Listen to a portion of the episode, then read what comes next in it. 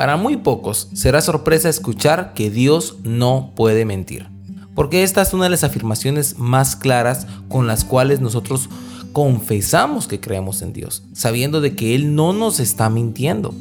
Ahora, es interesante pensar que lo que estamos diciendo es que Dios no puede mentir. No estamos diciendo que Dios no quiere mentir. Ah, y es muy importante hacer énfasis en esto, porque no es lo mismo no querer que no poder. Hay muchas cosas que nosotros quisiéramos hacer, pero simple y sencillamente no podemos.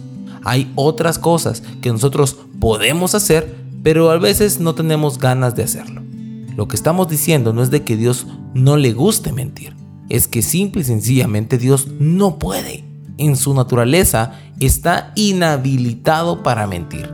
La escritura que vamos a leer hoy se encuentra en el libro de Números, capítulo 23 y versículo 19. Dios no es un hombre, por lo tanto no miente. Él no es humano, por lo tanto no cambia de parecer. ¿Acaso alguna vez habló sin actuar? ¿Alguna vez prometió sin cumplir? La belleza de esta escritura radica no solamente en que Dios no pueda mentir o no pueda arrepentirse, que es lo que significa cambiar de parecer.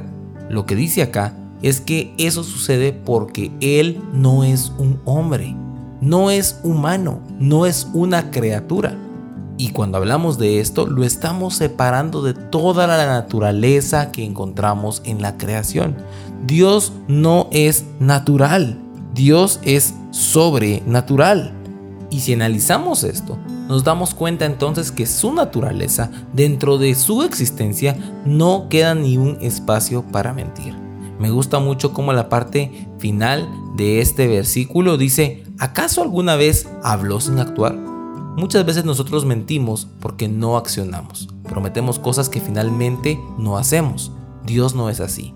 Lo que Dios dice que va a hacer, Él lo va a hacer.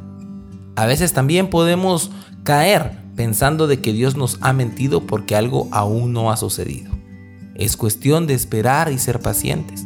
Tenemos que aprender a conocer la voz de Dios para darnos cuenta que si Él lo prometió, Él lo hará. Cosa muy distinta fuera que Dios nos dijera, voy a hacer tal cosa en tal día. Si Dios te dice que va a hacer algo un día y no lo hace, lo podrías acusar de mentiroso. Pero date cuenta que cada vez que Dios nos habla, Él nos dice lo que va a hacer, no cuándo ni cómo lo va a hacer. Dios no está tratando de mentirnos o de encubrir el tiempo que se va a tardar o el proceso que vamos a llevar.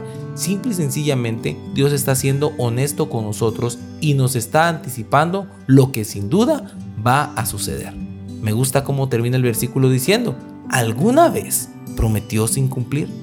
Si tú tienes una promesa de Dios, yo quiero que tú abraces esta frase. ¿Acaso Él te lo prometió y no lo va a cumplir?